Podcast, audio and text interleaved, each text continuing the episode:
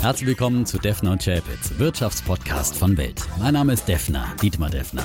Mein Name ist Chapitz, Holger Chapitz.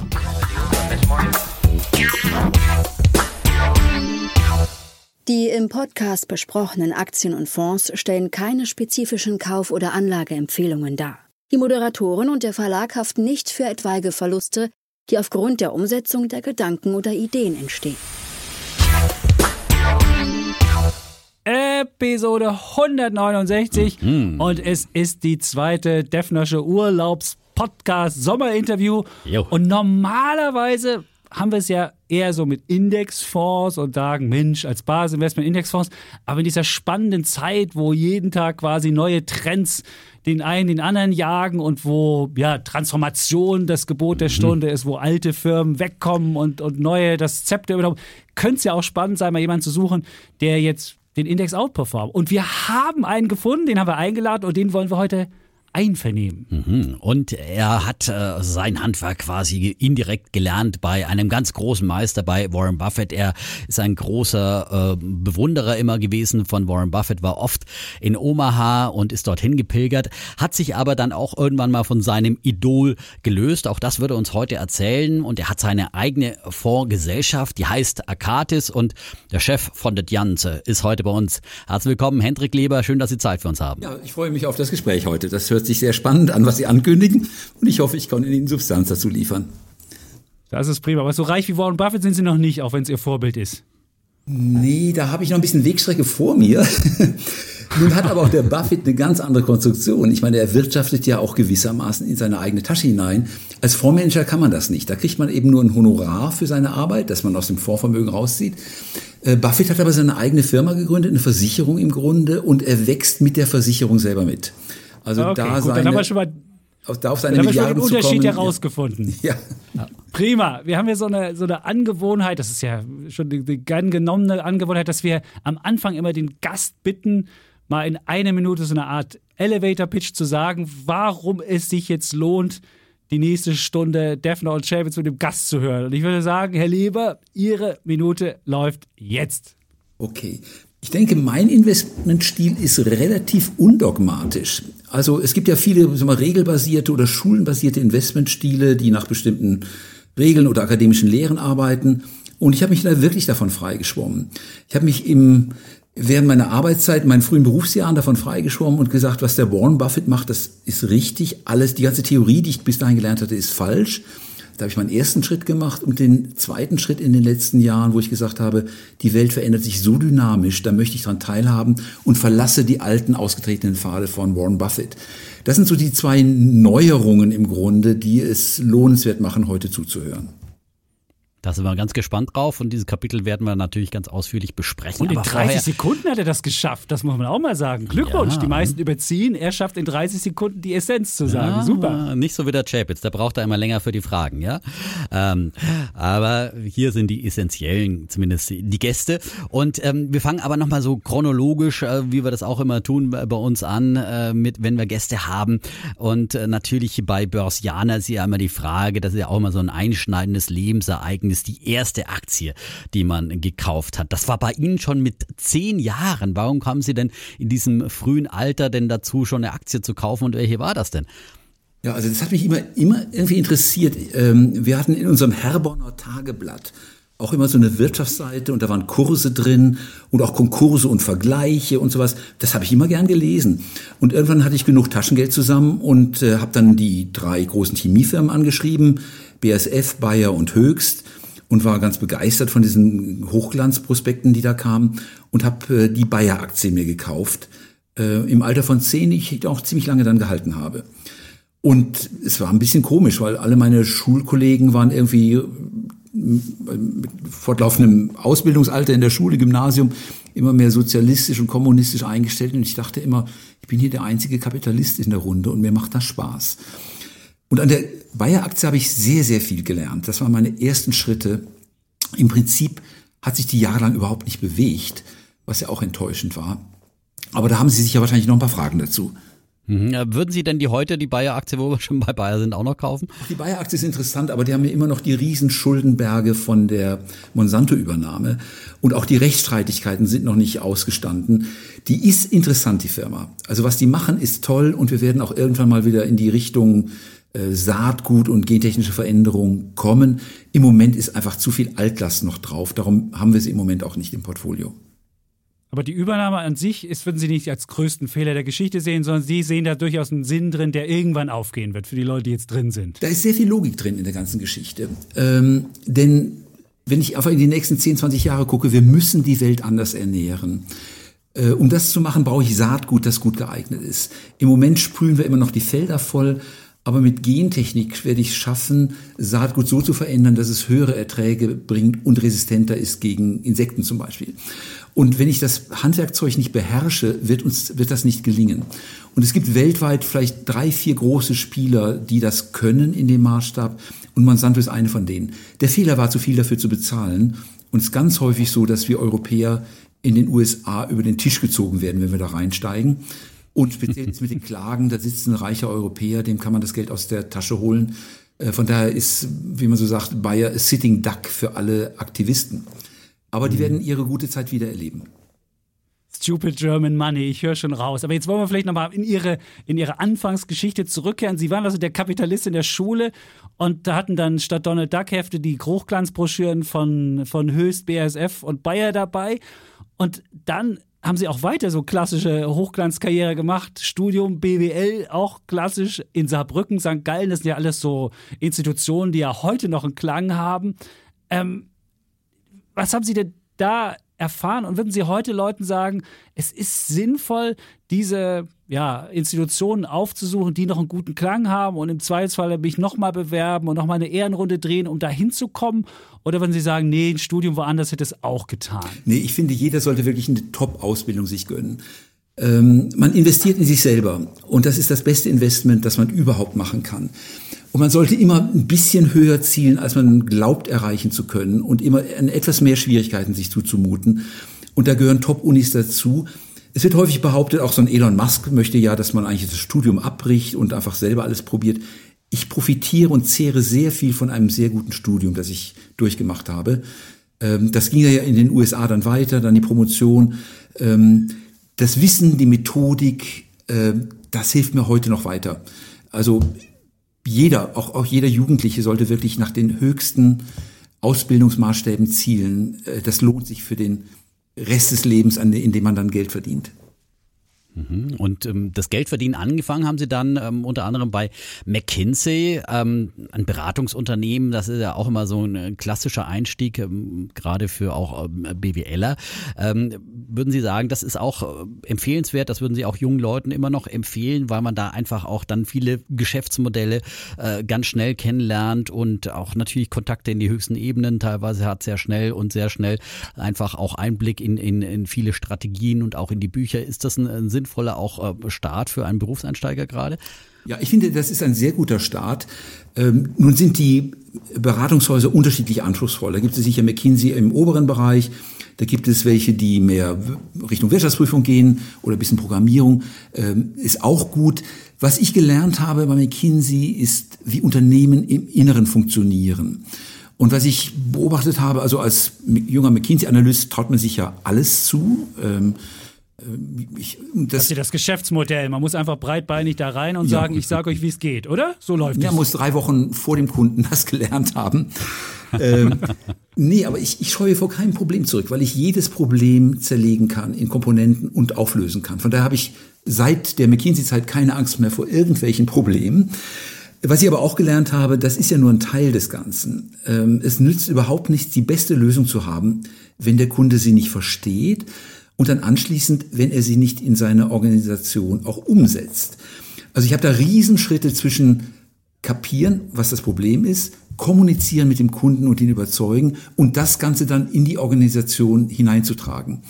Ähm, aber das habe ich beobachtet bei einigen Kunden. Man sieht dann, wenn ein Viertel ankommt von dem, was man vorne reinsteckt, ist das schon ein großer Erfolg. Und äh, von daher habe ich damals gelernt, eben wie Unternehmen in ihrem Inneren funktionieren. Und dann dachten sie, okay, das will ich jetzt auch mal auf der Anlageseite, wenn ich das schon verstehe, will ich daraus auch irgendeinen Profit schlagen? Oder wie sind sie denn auf die Idee gekommen, ja, ins Fondsmanagement zu wechseln? Das ist jetzt kein, kein logischer Schritt. Ja. Wie kam das? Also erstmal, ich gehe nochmal wieder zurück auf meine, meine zehnjährige erste Aktie. Die hat mir immer Spaß Ja. gemacht. Ich habe auch das ganze Studium immer überlegt, wie kann ich mich selbstständig machen? Äh, wann mache ich mich eigentlich selbstständig? Und ich habe dann aber vor der eigentlichen Selbstständigkeit noch einen weiteren Schritt gemacht. Ich war noch beim Bankhaus Metzler und habe den Corporate Finance Bereich damit aufgebaut. Der war damals noch praktisch nicht existent und wir haben dann eine, eine Einheit zusammengebaut und haben Transaktionen gemacht. Und da habe ich den zweiten wesentlichen Teil gelernt, nämlich wie Transaktionen zustande kommen. Ähm, also ganz prägende Ereignisse waren eben Treuhandanstalt, Privatisierungen. Und ich weiß noch, wie der Preis sich halbierte von einem Jahr aufs andere, weil plötzlich die Anleger kein Interesse mehr hatten. Und da konnte ich mit meinen Modellen und meiner Theorie dastehen, wie ich wollte. Ähm, Wenn der Anleger das Geld nicht bezahlt, dann passiert es auch nicht. Und da habe ich auch gemerkt, wie, wie nicht volatil, aber wie wie stark Kapitalmärkte Stimmungsschwankungen unterliegen. Mal ist Ostdeutschland die große Hoffnung, mal ist es totale Katastrophe und die Bewertungen für die Firmen sind entsprechend hoch oder runter gegangen. Also das war ganz prägend. Dann starb aber Christoph von Metzler, der mich groß motiviert hatte, stark motiviert hatte bei Metzler. Und meine Frau und ich waren im Urlaub auf Mauritius direkt nach, nach der Beisetzung. Und wir gingen am Strand entlang und haben gesagt, jetzt ist der Zeitpunkt, sich selbstständig zu machen. Also ich erinnere mich an diese abendlichen Sonnenuntergänge, wir beide am Strand und dann überlegt, wenn wir es jetzt nicht machen, dann werden wir es nicht mehr machen. Und dann haben wir uns entschieden, ein Fondskonzept in die Welt zu setzen. Alle- Am Strand von Mauritius. Genau, genau. Äh, rechts Okay, von also uns die ist dann- Fischer, links der das, das war das Sonnenuntergang. Erweckungserlebnis. Man braucht ja immer so ein Erweckungserlebnis zu sagen, okay, jetzt, jetzt, gut, Sie haben ja schon geschildert, dass Sie immer schon dieses Selbstständigkeitsgehen in sich getragen haben, aber es braucht ja dann trotzdem noch diese Erweckung. Und das ist bei Ihnen im Urlaub passiert. Und was ist denn, was haben Sie Ihnen mitgebracht, dass Sie merken, das ist was für mich, damit auch die Leute, jetzt draußen das hören, sagen, okay, das bringe ich auch mit, das, ich, vielleicht sollte ich mich auch mal selbstständig machen. Vielleicht kann jemand ja was lernen noch von Ihnen daraus. Na gut, die Idee hatten wir lange vorher schon gewälzt. Und dann war irgendwie so ein Zeitpunkt, wo man denkt, das ist jetzt der Zeitpunkt. Ganz wichtig war, dass meine Frau das Ganze mitgetragen hat. Das kann man nicht alleine durchziehen, denn äh, auch wenn sich das heute alles sehr erfolgreich anhört, aber dazwischendurch gibt es ganz schön magere Phasen, wo man kämpfen muss. Und da muss man wirklich wissen, dass man sich auf den Partner verlassen kann, auch dass die Reserven ausreichen finanziell. Und man muss wissen, dass das Konzept, das man in die Welt setzt, auch funktionieren kann. Und ich gehe noch ein bisschen weiter. Ich habe dann noch während der Arbeitszeit bei Metzler habe ich dann abends da gesessen, programmiert, äh, recherchiert. Meine Frau hat tagsüber ein Büro eingerichtet, die Firma gegründet. Und dann aber der klassische Moment auch für, für alle, die sich selbstständig machen wollen. Wir haben eine Telefonleitung eingerichtet, Anzeigen geschaltet und warteten dann vor den Telefonen und es passierte überhaupt gar nichts. Und ich denke mal, viele, und das, da, da habe ich auch gelernt dafür bei, bei der Beurteilung von Firmen und Startups. Nur zahlende Kunden sichern das Überleben einer Firma. Alles andere ist nur Papier und Hoffnung und Konzept. Äh, wenn ich beobachten kann, wie Kunden kommen, für eine Dienstleistung bezahlen, dann habe ich Vertrauen auch in die Firma. Und das war am Anfang gar nicht da. Dann haben wir erstmal ein paar Jahre rumprobiert und äh, das Konzept war toll. Es hat nur keiner verstanden. Viel zu kompliziert für einen normalen Anleger.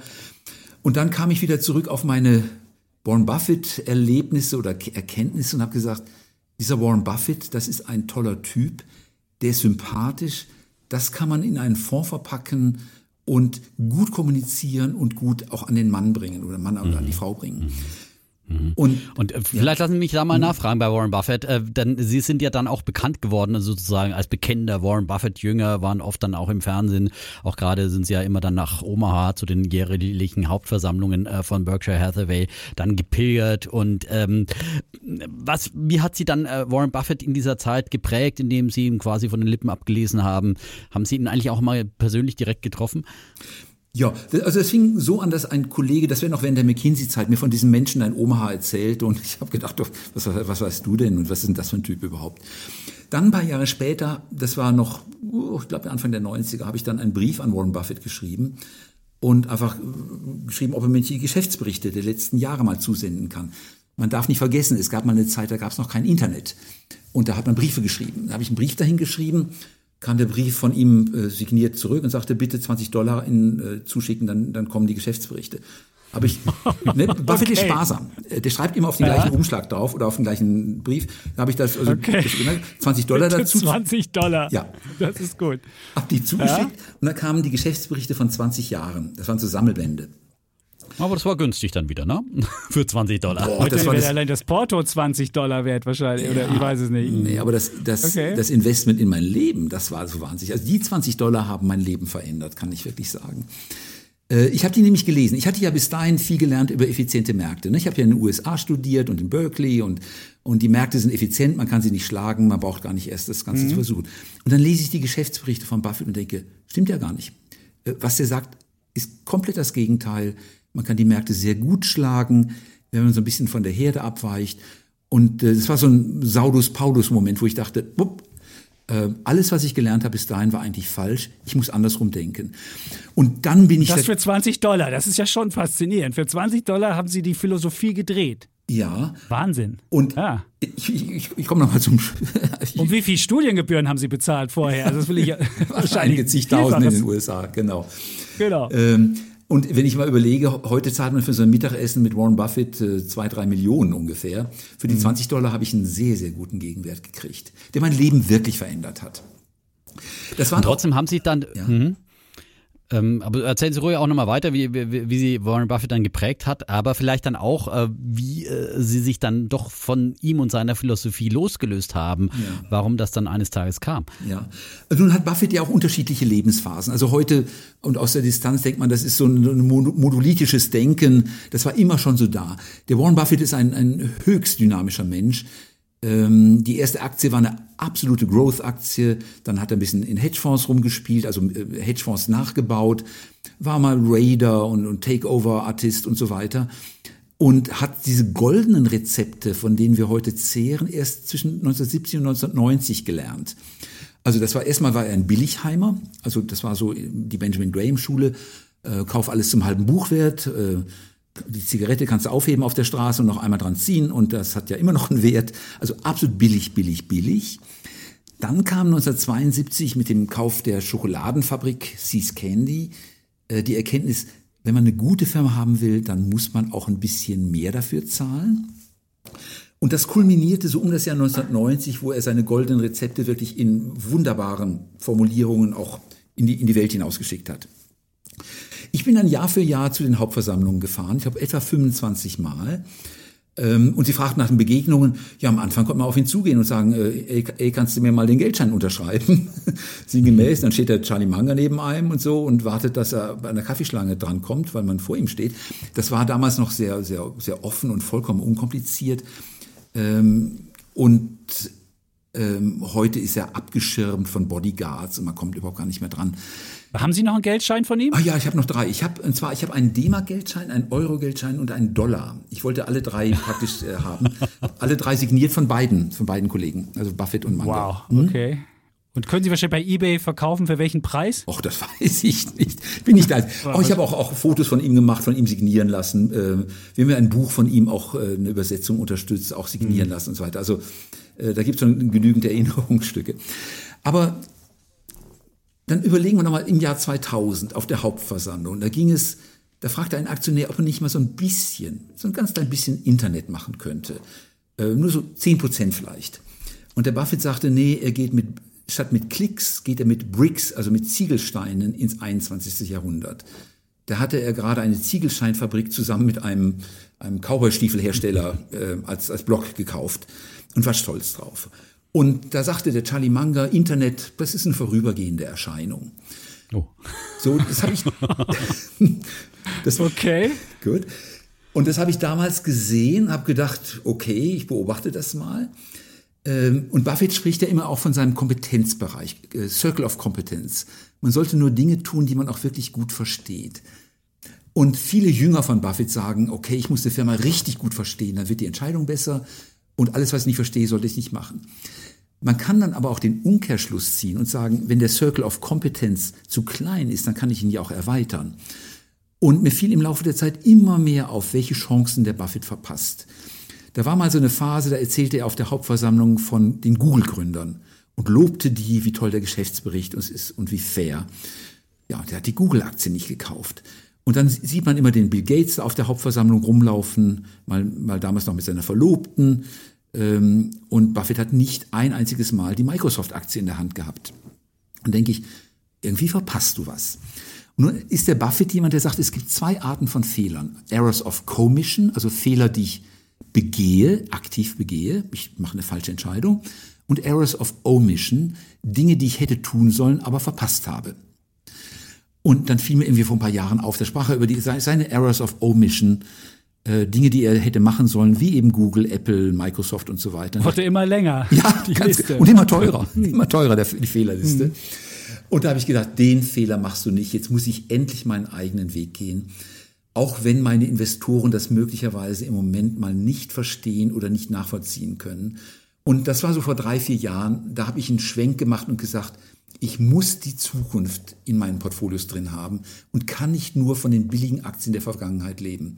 Und das war bei mhm. mir so ein großer Wechsel, auch emotional dann doch irgendwo, wo man sagt, großes Vorbild, Dankeschön für die Ratschläge, jetzt gehe ich meinen eigenen Weg. Wie würden Sie denn Ihre Anlagephilosophie beschreiben? Sie haben ja schon so ein bisschen im Elevator-Pitch vorhin das mhm. gesagt, aber wenn Sie jetzt mal vielleicht kurz beschreiben sollen, was Sie unterscheiden, warum man jetzt Sie nimmt und nicht ein ETF sich kauft. Mhm. Rein technisch gesehen ist es relativ einfach. Ich nehme mal zwei praktische Beispiele gegen das ETF, ähm, aber dann die paar inhaltliche Punkte. Ganz praktisches Beispiel, die Wirecard war im DAX drin. Ich habe die Wirecard vor einigen Jahren verkauft, weil ich denen nicht mehr getraut habe. So, ein ETF muss immer drin bleiben. Und wenn man den ETF kauft, kriegt man die Wirecard, ob man sie haben will oder nicht. Weiteres Beispiel, die Biontech. Die wird sicherlich irgendwann mal in den DAX aufgenommen werden. Aber ähm, das braucht immer eine Zeit. Und ich sehe, da ist eine tolle deutsche Firma. Ich kann sie kaufen und kaufe sie früher als andere. Und das sind so rein technische Dinge, wo ich einfach denke, ich habe mehr Freiheitsgrade als so ein ETF. Der inhaltliche Punkt ist aber, ich möchte nicht den, einen langweiligen ETF anbiet, an, an, äh, einkaufen, sondern ich möchte die Zukunft im Portfolio haben. Und Zukunft ist jetzt nicht träumerisch gedacht. Es gibt eine Studie von einem gewissen Herrn Bessembinder, der hat festgestellt, dass von den 30, 40.000 Aktien, die es jemals gegeben hat in den USA, vielleicht 1000 einen echten Beitrag zur Wertschöpfung geleistet hat. Die anderen waren einfach nur so da. So, und für mich war dann die Frage, wer sind diese 1000 Aktien, die die Welt bestimmen in wirtschaftlicher Hinsicht? Ich will keine einfach nur so da Aktien haben, sondern wirklich Aktien, die die Welt vorwärts bewegen und dadurch auch enormes Geld verdienen. Und das wie viel würden Sie denn im DAX, wenn ich mal kurz eingreife, wenn Sie jetzt den DAX angucken, 30 Aktien, wie viel sind nur so da und welche verändern die Welt? Ich würde mal sagen, mal so, so ein hm. Gefühl, damit wir so ein Gefühl mal kriegen, wie der Unterschied zwischen ETF und, und Ihnen ist. Also so richtig die Welt verändern tun sie fast gar nicht. So ein bisschen die Welt verändern würde ich mal sagen fünf und 25 sind nur so da. Okay, welche fünf wären das denn? ja, Mensch, äh, Sie fragen mich da ein bisschen. Hm. Also sind, ich mache natürlich so ungefähr, nicht, ja? die, nicht die Autohersteller. Äh, okay, noch nicht mal VW, die jetzt doch auch in Richtung E-Mobilität äh, stark umschwenken. Die machen gute Arbeit, aber die Welt wird in China verändert in der Hinsicht. Also da sind die großen Batteriefabriken, Gut. da sind die großen Elektrohersteller. Okay. Die, die können mitspielen, das will ich gar nicht abstreiten. Dann gucke ich mir die ganzen Banken an, die da drin sind. Auch haben, wir nur noch, haben wir doch nur noch eine, oder? Deutsche ja, Bank, eine, ja. fast im Bank DAX. und Versicherung. Münchner Rück hätten wir noch. Ja. Versicherer haben wir noch. Tolle Firmen. Ich habe nichts gegen Allianz oder gegen eine Münchner Rück. Tolle Firmen. Aber sie schwimmen so ganz allmählich mit der Volkswirtschaft mit. Die machen keine doppelgroßen Sprünge. Dann okay. habe ich die ganzen Versorger, also was ist die ganzen Versorger? Ähm, RWE, E.ON. Ja, die verwalten den Mangel, aber auch nicht wirklich große Dynamik. Hm. Und dann gucke ich dahin, wo der DAX nicht ist. Ähm, ich glaube, Sartorius. Wir haben noch fünf. Wir haben das. Sie müssen jetzt noch ein paar nennen. Wir haben noch Adidas, hätten wir noch im Angebot. Bayer haben wir schon besprochen. Das haben wir ja. gelernt. Langfristig können die vielleicht was. Ähm, jetzt müssen wir aber ein paar wollen wir jetzt aber haben, sonst Gut. ist der ganze DAX ja nur so da. Das wollen wir jetzt auch. Der ganze DAX ist eigentlich ziemlich traurig. Ich habe eine Fresenius, finde ich interessant. Ähm, mhm. Das ist so, so halbwegs verändert, würde ich mal sagen. So ähm, semi, semi besser, okay. Ja, nee, klar. Die sind in, in Wachstumsbereichen wie eben, sag mal, mhm. Flüssignahrung, Dialyse, äh, Krankenhäuser, Geriatrie. Das sind alles Bereiche, die sehr viel Zukunft haben, aber auch keine Sprünge machen im Ganzen. Vielleicht eine Siemens oder Siemens Energy? Jetzt irgendwas. Ja. Herr Leber, kommen Sie. Wir wollen hier irgendwas Gutes noch hören aus dem DAX. Ich finde, Entschuldigung, aber ich finde einfach, in Deutschland sind die besseren Titel in der zweiten Reihe. Ähm, ich, ich denke mal an die Sartorius, Äh, übrigens auch die Merck. Eine Merck ist eine sehr gute Aktie. Hm. Okay, ist Die auch noch ein wenigstens im DAX-Wert. DAX, ja, Yeah, ja. jetzt. Und ja, ja. Sartorius ist ja dann demnächst wahrscheinlich dann im DAX 40 Genau, wenigstens. stimmt. Ne? Aber zu spät. Da kommt da ein bisschen Zukunftsmusik rein. Ja, ja. okay. Tun, dass ich so negativ bin, aber der DAX ist geriatrisch. Ähm, Aber wir haben doch. Delivery Hero haben wir ja auch. Wir haben ja jetzt einen neuen Shootingstar da aufgenommen. Stimmt. Die machen in Berlin gerade Foodpanda. Können Sie sich bestellen und dann kriegen Sie in fünf Wahnsinnig. Minuten irgendwie die Milch geliefert. wahnsinnig. Das ist nix? Ja, das Wahnsinnig? Ist, ja. Brauchen wir nicht? Wo ist der Durchbruch? Wo ist der Durchbruch? Das ist einfach ein gutes Geschäftsmodell, sauber aufgearbeitet. Äh, Für mich ist immer die, und das ist ja eine Frage nach den Investmentmethodiken. Meine Perspektive ist immer die Frage, ist die Firma in zehn Jahren da und ist sie besser und stärker, als sie heute ist? Und bei einer Delivery, ich weiß es nicht, vielleicht kommt in drei Jahren ein neuer, irgendwie ein Gorillas oder irgendjemand oder Grubhub oder irgendjemand, äh, der macht ihnen das Leben schwer. Ich weiß es heute nicht. Das ist sicherlich ganz gut, was die machen. Ich habe gar nichts dagegen. Aber ob die in zehn Jahren dominanter Spieler sind im Weltmaßstab, das weiß ich nicht. Und wie finden Sie das dann raus, äh, die, diese Fragestellung? Äh, wie finden Sie dann diese Perlen? Nach welchen Kriterien wählen Sie die Aktien aus? Welche Kennzahlen achten Sie da? Ja, das, also erstmal, wir haben technische Werkzeuge, also ähm, Screening-Werkzeuge. Und da habe ich drei Kennziffern, die wir intern in unserer Datenbank definiert haben. Das eine ist die sogenannte Wertschöpfungskennziffer. Ähm, die Frage, werde ich als Aktionär von Jahr zu Jahr wohlhabender oder nicht? Und das ist klassisch der Blick, den ein Analyst nicht hat. Der Analyst, also wenn Sie mal so Analystenberichte gucken, dann ist immer der Gewinn dieses Jahr und nächstes Jahr und EBIT und dann äh, vor Sondereffekten. Wenn man aber wirklich reinguckt, dann sieht man, dass dann Abschreibungen vorgenommen werden, da gibt es Wechselkurseffekte, dann gibt es Optionsprogramme fürs Management, dann gibt es eine schlechte, schlechte Aktienrückkäufe und man denkt, oben war noch der Gewinn da, unten kommt nichts mehr raus für mich. Und wir messen das, was unten rauskommt und gucken die Entwicklung über Zeit an, ob das immer nach oben geht oder nicht nach oben geht. Also diese Wertschöpfungsqualität ist eine Kennziffer. Ist das sowas wie Cashflow oder was ist denn das? Wenn ich jetzt als Private, ich will jetzt den Leber nachbauen und was wären, wie komme ich denn an diese Wertschöpfungskennziffer ran? Kann man die irgendwie in der Bilanz sehen oder ist das von Ihnen eine Zahl, die Sie, die Sie äh, proprietär äh, errechnen und verwalten und niemandem geben? Es ist unsere eigene Kennziffer. Man kann es Okay, nachbauen. Also wenn man programmieren kann und, und Geld ausgibt für Datenbanken, kann man das gut nachbauen. Es ist kein Hexenwerk dahinter. Ich kenne nur keinen, der es sonst macht. Und wir, Okay. ja. Die zweite Kennziffer, die mich hochgradig interessiert, ist, ich sage mal, der, immer der, der Branchenmarktanteil. Wir leben in einer Welt, wo, wo mehr und mehr Oligopole haben. Also nehmen Sie mal Mastercard und Visa zum Beispiel. Zwei große Kreditkartenanbieter, dann haben wir noch so ein bisschen American Express und dann war's das. Ähm, gucken sich bei, was nehme ich an, ähm, Rückversicherungen, gibt es vielleicht drei, vier, fünf große Rückversicherungen auf der Welt. Äh, gucken sich Internetriesen an, da haben wir drei, vier, fünf Spieler immer, die es dominieren. Das heißt, der Markt wird immer kleiner und ich gucke, wer in seinem Marktsegment nimmt den anderen Marktanteil weg. Also ist der Marktanteil 10% und steigt auf 11, auf 12, auf 13, 14, auf 20, dann würde ich mal sagen, das ist ein, ein Gewinner am Kunden. Er schafft es, den Kunden äh, die Umsätze von den, die Umsätze reinzuholen. Und die damit verwandte Kennziffer ist auch die Frage, verdient er auch damit Geld? Äh, Da schauen wir, wie viel von dem EBIT einer Branche, also Earnings Before Interest and Taxes, also praktisch der Vorsteuer, Vorzinsen Gewinn, wie viel davon holt er sich von diesem Kuchen weg? Ich stelle mir immer den Gewinnkuchen eines Marktes so dar, da habe ich also meine Erdbeertorte irgendwo, da ist der Gewinn von der Firma A und B und C. Wie groß ist das Tortenstück und wird das Tortenstück von Jahr zu Jahr größer? Und mit diesen drei Kennziffern finde ich im Regelfall die Gewinner schon relativ zügig heraus. Und was ist wichtiger, dass die äh, Marktanteil bei Umsatz machen? Oder man kann ja erstmal sagen, ich will wachsen, so dieses klassische Blitzscaling, wie das im Neudeutsch so schön heißt. Oder ist es wichtiger, dass der Marktanteil bei Gewinn ähm, steigt? Ja, ähm, de definitiv ist der Gewinn wichtiger. Ähm, ohne den Gewinn komme ich nicht weiter, da, da breche ich ab nach einer Zeit. Und was ich mir da immer anschaue, und das kann auch jeder Privatkunde irgendwie machen, einfach so ein, so ein Koordinatensystem abtragen, Gewinn, EBIT, Gewinn, EBIT. Und wenn man sieht, dass steigender Gewinn mit fallendem EBIT korreliert, sollte man aufpassen. Also es gibt Firmen, die kaufen sich Marktanteil, indem sie subventionieren, indem sie Dinge unter Einstandskosten praktisch weiterverkaufen. Und da weiß man, das kommt zu Ende, das, das halten die nicht durch. Wenn ich aber schaffe, den Gewinn schneller zu steigen als den Umsatz, dann, dann habe ich es wirklich geschafft. Und nehmen wir eine Firma wie Sartorius, die ich gerade mal erwähnt hatte. Es gibt drei oder vier Spieler, die das, äh, dieses Geschäft mit den Laborausrüstungen beherrschen. Da habe ich zum Beispiel die Merck Millipor, also äh, Darmstädter Merck mit ihrer Tochter Millipor, die können das. Gibt noch die, Therm, die Dennerher und die Thermo Fischer. Und das sind wahrscheinlich die vier Spieler, die diesen Markt beherrschen. Und dann ist immer die Frage, wer von den Vieren gewinnt jetzt wieder ein bisschen Anteil dazu und wer verliert. Äh, das ist für mich das wirklich Entscheidende. Hm. Was ist mit so äh, klassischen Kennziffern wie dem KGV, dem Kurs-Gewinn-Verhältnis oder eben Kurs-Umsatz-Verhältnis, das auch immer mehr angeguckt wird, gerade bei defizitären Unternehmen? Wie sehr achten Sie darauf? Nun, diese Kennziffern helfen an sich in einem statischen Umfeld. Also in einer, würde man sagen, bei Stromversorgern, bei Stahlwerken und bei Banken kann man mit den Kennziffern ganz gut arbeiten, weil da tut sich nicht viel. Äh, der Stahlkonsum geht nicht um 50 Prozent hoch in zwei Jahren. Ähm, in den dynamischen Branchen muss ich anders rangehen. Und wir haben da ein eigenes Modell, das haben wir uns mit einem New Yorker Professor entwickeln lassen, äh, Professor Penman von der Columbia.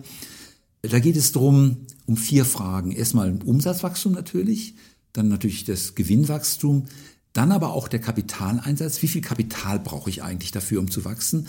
Und schließlich die Steuerquote. Das sind die vier Größen, die wir da reinrechnen.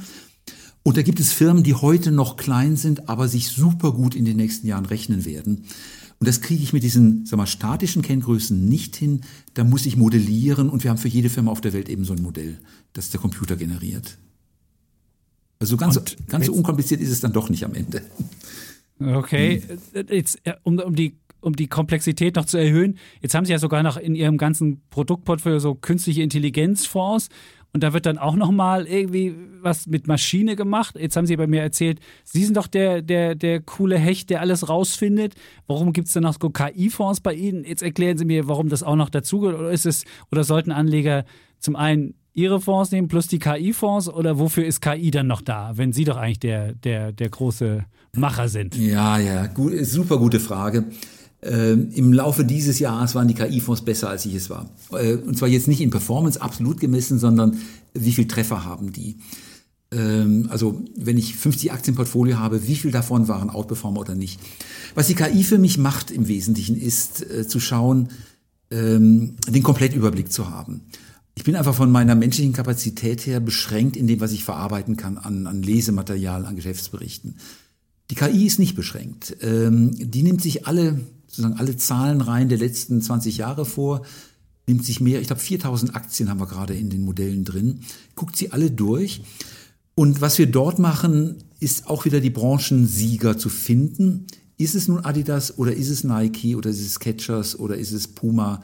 Wer gewinnt in den nächsten Viertel oder halben Jahr? Und? Wer ist es? Das wollen wir jetzt sofort wissen. Oh, das weiß ich gar nicht. Äh, ich müsste reingucken, weil das Modell macht ja seine Entscheidungen und äh, ich übernehme das einfach. Ich dachte, jetzt können Sie sagen, weil das ist immer eine der spannenden Fragen. Ja. Welche Sportartikelfirma macht das Rennen? Meine Kinder würden das übrigens auch wissen wollen. Die würden dann die Klamotten nur noch von der kaufen. Ja, ich, ich sage mal, welche, welche ich effektiv gekauft habe in den aktiven Fonds. Das ist nämlich die Anta Sports aus China. Hm. Die taucht auch in den Modellen auf. Wahrscheinlich ist sie sogar gepickt von den Computern. Ich weiß es gar nicht genau. Ähm, ich sehe schon, die kleinen Chapitzes jetzt nur noch mit chinesischer nee, Sportkleidung das rumrennen. Kommt mir nicht ins Haus. was wir gemacht haben, wir haben die Nike verkauft, die ja auch eine Top-Aktie ist, und sind auf die Anta Sports. Deswegen, weil die Bewertung halb so teuer ist wie von Nike und das Wachstum ist, sag mal, doppelt so groß. Aber dafür ist es China. Das ist ein Land, was nach anderen Regeln gemacht wird. Also da kann man auch einen kleinen Abschlag verlangen, wie Sie jetzt sehen, wenn die Kommunistische Partei denkt, ja, ja, das, das gefällt uns nicht, was die herstellen, dann, dann wird einfach eine andere Marke da gepusht. Das kann schon mal passieren. Gut, ja, aber das, ich merke schon, das Risiko sehen Sie da nicht. Das macht dann noch billiger, dann können wir nachkaufen. Ich habe aber noch einen Aber Punkt. kommen wir nochmal zu dem KI-Fonds. Ich meine, mhm. die müssen ja aber dann irgendwie auch von Ihnen äh, Regeln vorbekommen. Also ich meine, die, die suchen da nach, nach was suchen Sie dann? Nach speziell diesen äh, Kriterien oder gibt's äh, für Ihre KI-Fonds dann nochmal spezielle Programmierungen? Oh, das ist hochspeziell, die Programmierung.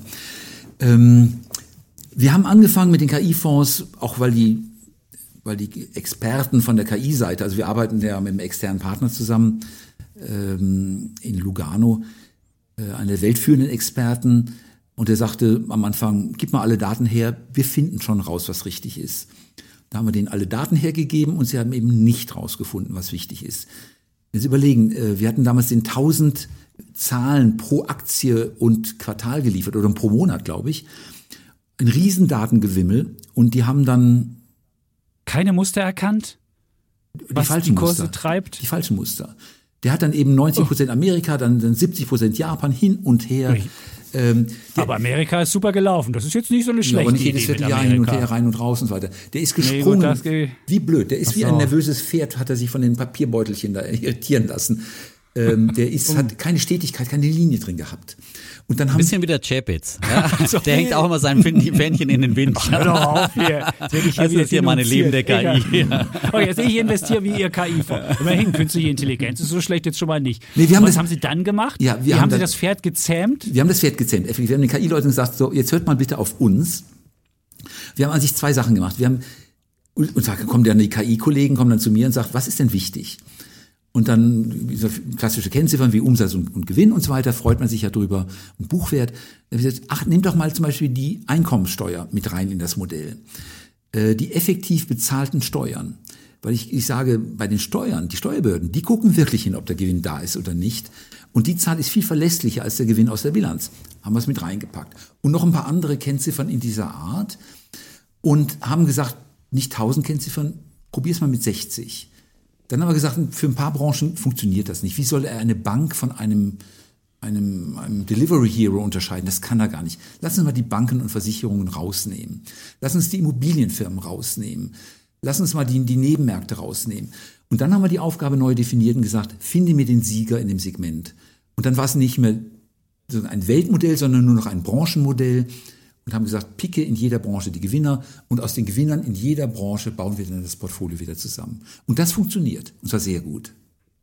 Und das konsistent? Der outperformt konsistent den Markt?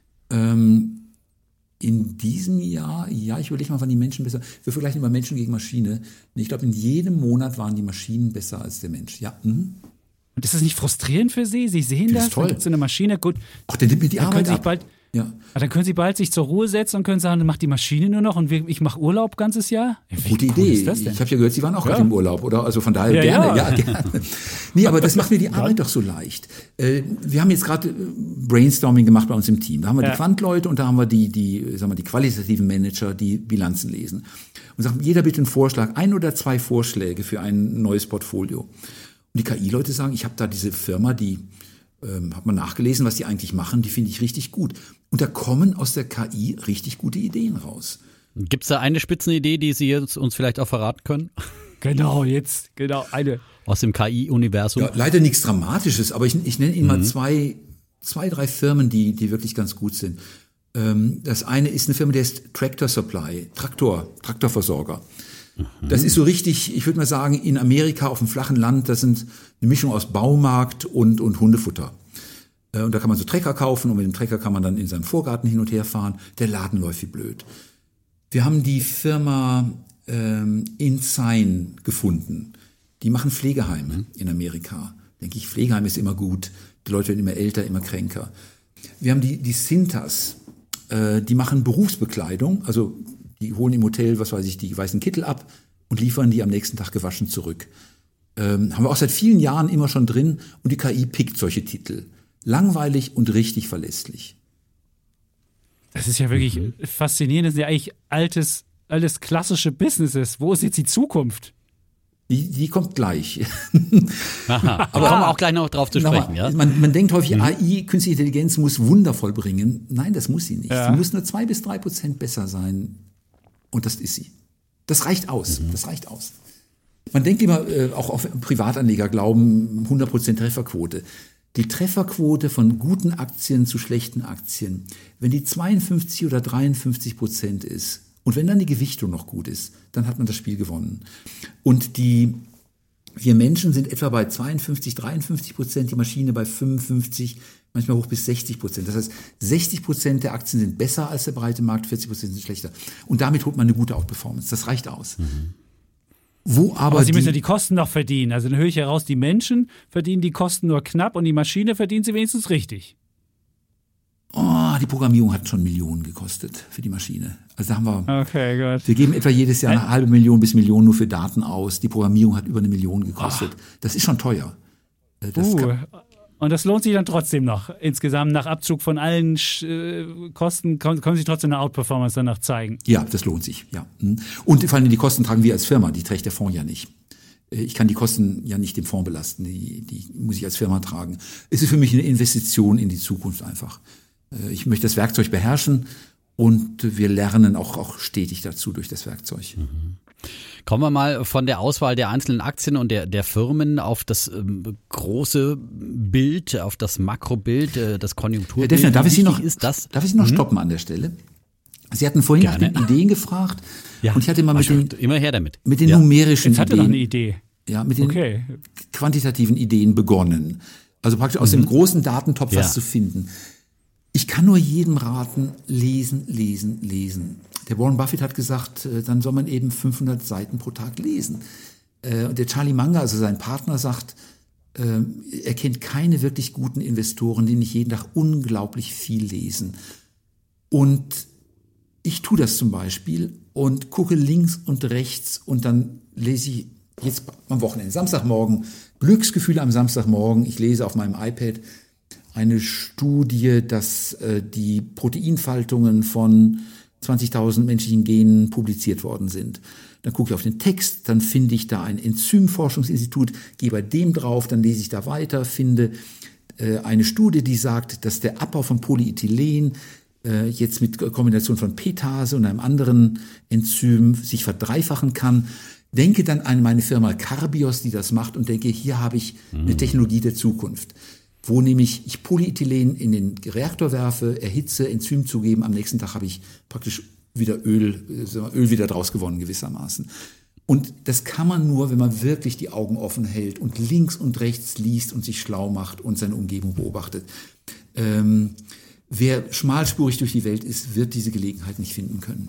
Okay, was, was würden Sie jetzt sagen, jemand, der jetzt ungeübt ist, anfängt? Mhm. Wir kriegen auch immer wieder Nachfragen von Leuten, die sagen, was soll ich lesen, damit ich da erstmal in diesen, in diesen Flow reinkomme? Und Sie haben ja schon so einen Flow und wissen schon genau, aha, tick, das, das, das und dann geht das automatisch. Aber wenn Sie jetzt anfangen, was würden Sie dem Anfänger zu sagen, zu lesen? Nun, Sie haben ja auch, glaube ich, selber irgendwie eine sehr gute Zeitung, die lesenswert ist. Ich darf, ich möchte gar keine Schleichwerbung hier machen, nee, aber das, okay. ja. habe ich auch jeden Tag bei mir auf meinem iPad drauf. Okay. Ähm, ich gehe mal zurück in meine Anfangsphasen. Ähm, da habe ich am meisten gelernt vom Economist. Und auch im Team empfehle ich jeden, den Economist zu lesen. Das ist ja eine britische Zeitung, aber wahrscheinlich eine der besten Zeittreffen, die es auf der Welt überhaupt gibt.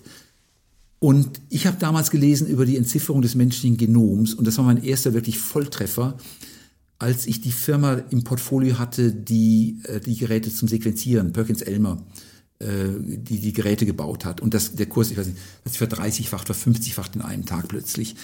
Ähm, nicht alle sind aufgegangen, aber in diesem Geschäft, also Business-Teil, Economy-Teil, Science-Teil, sind unglaublich gut recherchierte Artikel über wer ist der Asset Manager für die Reichen in China, äh, über ähm, Schifffahrtsgesellschaften, über grüne Kraftstoffe und so weiter. Ich würde mal sagen, das ist die Quelle Nummer eins, die ich anzapfen würde. Wer das, die Zeitschrift durchliest, hat ein gutes Grundwissen. Prima. Kommen äh, nochmal also noch auf meine Makrofrage mhm. jetzt nochmal, weil ich meine, es hilft ja auch das beste Geschäftsmodell ähm, manchmal nichts, äh, wenn die Welt in eine äh, Rezession äh, stürzt und äh, wenn dann eben auch die guten Firmen kein Geld verdienen äh, und es möglicherweise auch zu einem Crash kommt. Ähm, wie sehr achten Sie denn auf dieses Konjunkturumfeld, auf dieses äh, wirtschaftliche Umfeld? Ähm, wie sehr spielt es bei Ihnen dann äh, eine Rolle, wie stark Sie vielleicht auch in Aktien investieren? Ähm, grundsätzlich relativ wenig. Ähm, ich achte, oder, aber, aber es schwingt dauernd mit.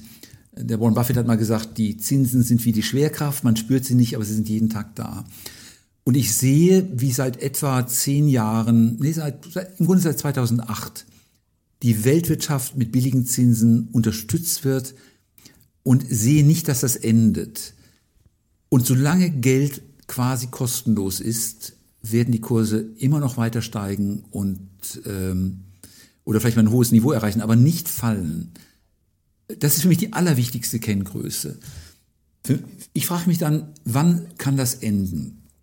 Es wird nicht freiwillig enden, denn wenn ich die Zinsen hochsetze, da ist Italien pleite und Griechenland pleite und einige Banken sind pleite und einige Großunternehmen sind pleite. Man macht das nicht freiwillig, man würde die Wirtschaft und die Politik abwürgen und richtig wehtun. Ich tue es aber dann möglicherweise, wenn die Inflation anzieht. Und darum ist für mich die, die eine Größe, die für mich im Moment die kritische ist für die nächsten fünf Jahre ungefähr, die Inflationsrate. Und daraus abgeleitet die Frage, was machen die Notenbanken, um die Inflation im Griff zu halten. Also das ist für mich das ganz große Makrobild. Es wird mal ein teures Erwachen geben. Ähm, das dann die Inflation. Das die Frage ist ja, wenn Sie sagen, es gibt einen Versicherer, der heißt Notenbank, ja. der versichert den Laden. Das ist wunderbar, das ist ja auch meine Theorie immer. Mhm. Und die Frage ist, wann wird der Versicherer nicht mehr versichern? Und da würden Sie sagen, die Inflation wird die, weil bisher wird es ja immer gesagt, das ist ein vorübergehendes Problem. Wir haben eine Buckelinflation, wie ich gehört habe, oder was, was für schöne, äh, oder transitory, wie es in Amerika heißt. Und und wir können auch mal überschießen lassen, wir lassen mal die Wirtschaft heiß laufen und so weiter. Da ist ja noch kein, ist ja noch nicht so richtig, ja, der Wille da bei einer Inflation äh, die Versicherungsleistung aufzugeben. Und das würden Sie aber sagen, das wird passieren? Nee, es kann passieren. Ist einer der beiden Wege. Es, äh, es ist so ein, ach, weiß ich, Scylla und Charybdis Punkt irgendwo. Lässt man die Inflation laufen oder lässt man die Wirtschaft laufen? Eine, die Entscheidung werden die Notenbanken irgendwann treffen müssen. Und wahrscheinlich werden sie die Inflation laufen lassen, weil es weniger wehtut.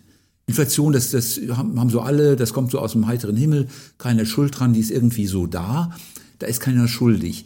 Wenn ich aber die Zinsen anhebe und eine Regierung in, in Zahlungsprobleme kommt, dann habe ich den Schuldigen, das ist die Notenbank. Und das mhm. halten die nicht aus.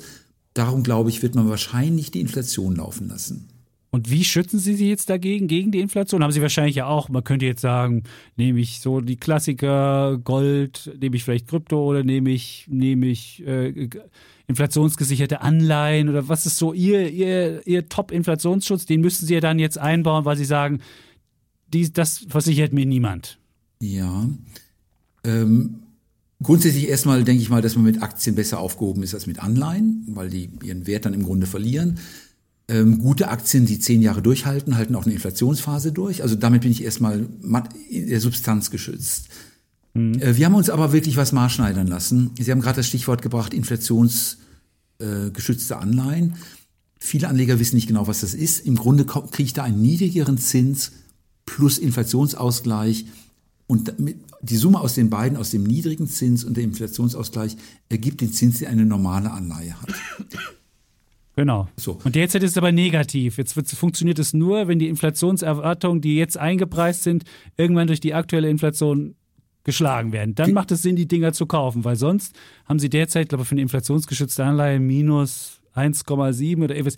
Lohnt sich ja überhaupt nicht. Ja, also lohnt sich nur, wenn die Inflation 1,7 Prozentpunkte höher steigt, als sie jetzt eingepreist ist. Und das glauben sie. Ja, äh, ich glaube aber nicht, dass inflationsgeschützte Anleihen das richtige Objekt sind, aber der Weg zum Ziel was wir haben machen lassen, ist, wir haben beauftragt bei Goldman Sachs bauen lassen ein Inflationsschutzzertifikat. Äh, die kaufen im Grunde, also in der, in der Sache kaufen sie inflationsgeschützte Anleihen und verkaufen gleichzeitig nicht inflationsgeschützte Anleihen. Dann bleibt als Differenz im Grunde die Inflationsrate übrig. Und darauf haben wir, eine, jetzt wird schwierig, 50, eine 50-fach gehebelte Call-Option gekauft auf den Inflationspreisindex heute in fünf Jahren und haben dann Hebel reingebaut. Das ist alles ziemlich kompliziert, aber dieses Instrument erfüllt genau den Zweck, den ich haben möchte, nämlich wenn die Inflation über ein bestimmtes Maß hinausgeht, kriege ich da eine Auszahlung draus aus dieser gestiegenen Inflation. Und ist, sonst zahlen Sie halt dafür, richtig? Ähm, Im schlimmsten Fall haben wir, verlieren wir 40 Prozent, wenn nichts passiert. Äh, Im Normalfall 0 Prozent, also wir kommen mit dem Einstand wieder raus. Und wenn wir Glück haben, kommen wir mit dem, oder wenn die Inflationsrate anzieht, mit einem großen Gewinn raus. Mhm. Zweite Variante. Natürlich von der In mhm. ja, Zweite Variante ist eben Krypto, aber da kommen wir vielleicht gleich noch dazu. Da kommen, wir noch dazu noch, ausführlich, genau. genau. Das, ähm, bleiben wir nochmal bei, bei den Aktien und, und wie es insgesamt an den Aktienmärkten weitergeht. Äh, viele fürchten ja dann, wenn eines Tages dann eben mal äh, die Notenbanken dann doch äh, den äh, Fuß äh, vom äh, Gaspedal nehmen, dass es dann doch äh, auch an den Aktienmärkten eben kälter wird bis hin zu einem Crash. Äh, wann rechnen Sie mit einem Aktiencrash? Äh, Gibt es den innerhalb der nächsten zehn Jahre? Innerhalb der nächsten zehn Jahre glaube ich schon. Ich habe mich immer verschätzt, es dauert immer länger, als man glaubt. Ich habe schon längst damit gerechnet und es kommt nicht. Ähm, aber ob es in zwei Jahren kommt oder in fünf Jahren, ich weiß es einfach nicht. Und was wird dann genau passieren? Wo können wir das dann sehen, woran? Geht dann die Inflation hoch, die Notenbanken reagieren nicht, die sagen, ach, wieder vorübergehend, wird schon alles gut. Und irgendwann bricht dann das Vertrauen in die Notenbanken, also den Versicherungsakteur. Also irgendwie, wo, wie, wie braut sich das zusammen, damit wir vielleicht ungefähr ein Gefühl kriegen, was dann passiert? Ich kann es mir nur ausmalen, die Inflationsrate wird ansteigen, dann wird mal eine Notenbank versuchen, die Zinsen zu erhöhen, so um Viertel Prozent. Dann gehen die ersten großen Firmen pleite, weil sie das nicht mehr ertragen. Dann gehen sie doch wieder runter mit den Zinsen. Äh, man wirkt so an, es wird so ein Ziehen und Drücken geben, äh, wo man merkt, irgendwie die, die Notenbanken würden gerne, aber können nicht. Äh, und an dem Punkt, wenn die Notenbank dann nachgibt, denke ich mal, wird die Inflation weiterlaufen. Also es ist ein bisschen so spieltheoretisch gedacht. Man hat da verschiedene Spieler, die eben die großen, die Wirtschaft, Politik und die Notenbanken. Und die Notenbank will, will die Zügel zurücknehmen und kann es nicht. Und diesen Moment, ich kann nicht, ist der Punkt, wo die Inflation weiterläuft. Und dann gut, dann hat man aber nicht die, die Crash. Dann kann man ja immer noch sagen, die Notenbanken sagen dann irgendwann, wir kaufen Anleihen und machen so ein, so ein, so ein, so ein Target für, für langfristige Zinsen. Das gab es ja auch schon mal im Nachkrieg. Also man kann ja noch versuchen, noch ein bisschen dieses Spiel weiterzutreiben, um die Märkte nicht zu verunsichern. Immer noch so ein bisschen. Also um die, ja. genau. Und wie lange, aber wann, wann kippt das? Wie würde interessieren, wann ist der Punkt, wo die Leute das Vertrauen verlieren und selbst wenn dann die EZB hingeht und sagt, wir haben jetzt noch eine neue Anlageklasse, die heißt Aktien, die kaufen wir jetzt auch noch. Und dann sagen die Leute, nee, Freunde, platt überreizt, läuft nicht mehr. Ich würde mal sagen, der Indikator dafür ist äh, wahrscheinlich die Titelseite der Bildzeitung. Äh, Versicherungen und Rentner stöhnen, meine Rente ist futsch oder sowas. Denn ich, ich frage mich immer, wem nützt das Ganze und wem schadet das Ganze? Also wer ist der Profiteur von dem Ganzen und wer ist der Verlierer?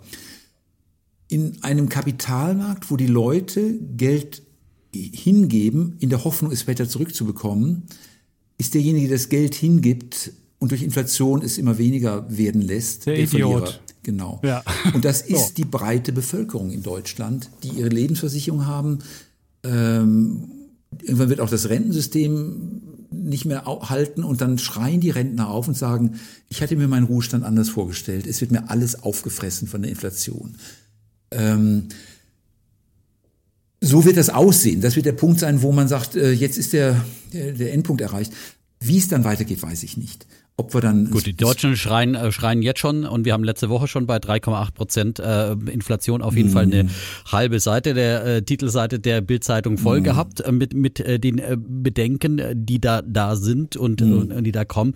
Aber wenn das Ganze dann irgendwann zu einem Crash kommt, äh, wie, wie stark wird der dann da Ihrer Meinung nach ausfallen? Worauf müssen wir uns da einstellen? Die stellen die allerschwierigsten Fragen, die ich mir vorstellen kann. Naja, wenn wir Sie schon mal da haben, so ist es. Äh, sonst unterhalten wir beide uns ja, ja das immer. Ist jetzt, ganz, jetzt wird es ganz wüst und wild, aber hm. ähm, Wüst und Wild, das ist jetzt die Wüst und Wild-Kategorie. Also wer Wüst und Wild hier ertragen kann, der spult vielleicht hier eine Minute vor und kann dann wieder einsteigen. Gut, okay. jetzt die Kategorie Wüst und Wild. Wüst und Wild. Im Grunde ist der Euro doch eine Fehlkonstruktion. Und es kann der Punkt kommen, wo man sagt, wir müssen den Euro neu definieren und aufbrechen. Ähm, Im Moment haben wir wirklich zwei Wachstumsgeschwindigkeiten innerhalb der Eurozone. Äh, das ist so eine Art Nordbereich und Südbereich. Und die sind wirtschaftlich sehr unterschiedlich. Ich sage es deswegen auch nicht, nicht naiv, weil ich in meinem Studium über optimale Wirtschaftsräume eine Arbeit geschrieben habe. Und ich habe sogar Herrn Mandel mal interviewt. Der hat ganz un ungezogene Kinder, die rannten die ganze Zeit dabei rum und krölten. Ja. Ich weiß nicht, Herr Mandel. Und der meinte aber, die Eurozone wäre, wenn man es irgendwie so halbwegs zusammenpflastert, ginge noch so als optimale. Ich merke es nicht, da haben sich jetzt zwei Currency. gefunden hier. Der genau. Liebert spielt im genau. Team Chapitz. Genau. Ja. Wir machen jetzt hier mal ein, ein Fachgespräch und der Defner geht mal raus. Der Euro bricht auseinander. Aber ich habe den, ich hab den, ich hab den Mandel erlebt und er hat dann auch von der Weltwährung sogar erzählt bei der ja, Nobelpreisträgertagung hier in, in, in Lindau. In Lindau, genau, da war ich auch, da waren wir beide da. Ja, ja. Da habe ich ihn interviewt und da war er sehr optimistisch. Das hat mich gewundert, weil das eigentlich ja mit seiner Theorie nicht mehr so viel zu tun hatte. Ich, aber egal. Ich fand das vollkommen unsinnig, was er erzählte. Es war rein politisch. Das war nicht aus der Forschung hergeleitet, sondern einfach nur so ein schönes, buntes politisches Bild. Äh, zu dieser Studie aber damals gehört auch McKinnon. Also es war ja nicht nur Mandel allein über mhm. optimale Währungsräume. Mhm. Und definitiv wir haben es ja damals erlebt, auch bei der Wiedervereinigung Deutschlands. Wir haben zwei Wirtschaftsräume, die unterschiedliche Wachstumsgeschwindigkeiten hatten und haben eine Währung drüber gepackt und dann passiert irgendetwas. Eine Sache, die passiert, ist Transferzahlungen, die gingen von West nach Ost und die Menschen setzen sich in Bewegung. Ähm, aus dem Osten sind viele, zum Beispiel viele Frauen in den Westen gekommen, um da ihr Geld zu verdienen. Also wir haben eine physische Wanderung und wir haben eine Wanderung des Geldes, um dieses Ungleichgewicht auszugleichen. Das haben wir in Deutschland erlebt und haben es, glaube ich, gut gemeistert. Jetzt haben wir aber eine Eurozone, die extrem unterschiedlich ist. Wenn ich an der Südspitze Italiens bin irgendwo, habe ich eine absolut strukturschwache Gegend. Jetzt haben die Leute die Chance zu wandern, sich zu bewegen nach Norden und hier Pizzabäcker zu werden, aber das ist auch nur ein Teil der Lösung. Oder ich schicke Geld in den Süden. Und irgendwann mal bricht so etwas auseinander, weil es einfach nicht, weil es einfach nur praktisch zusammengekittet ist. In Deutschland haben wir eine kulturelle Einheit, ein gleiches Denken, aber innerhalb der EU ist es zu heterogen. Und darum glaube ich, könnte vielleicht so eine Inflationsphase ändern, indem man sagt, wir müssen die Währungsräume neu definieren und, und einen Neustart machen. Aber das ist, wie gesagt, wild und wüst spekuliert. Sehr mhm. dystopisch mhm. auch. das Fall. ist ja wirklich, das, da, da würde ja der Defner mir entgegensetzen, ja. wenn ich das ihm erzählt hätte, du willst dir den, den Krieg ja, in Europa aber dieses, wieder heraufbeschwören. Genau, diese, ich glaube mal, dieses Szenario wollen ja. wir jetzt auch nicht weiter, weil dann mhm. äh, ausdiskutieren, äh, weil sonst wird's äh, noch wüster auch in der Diskussionsart.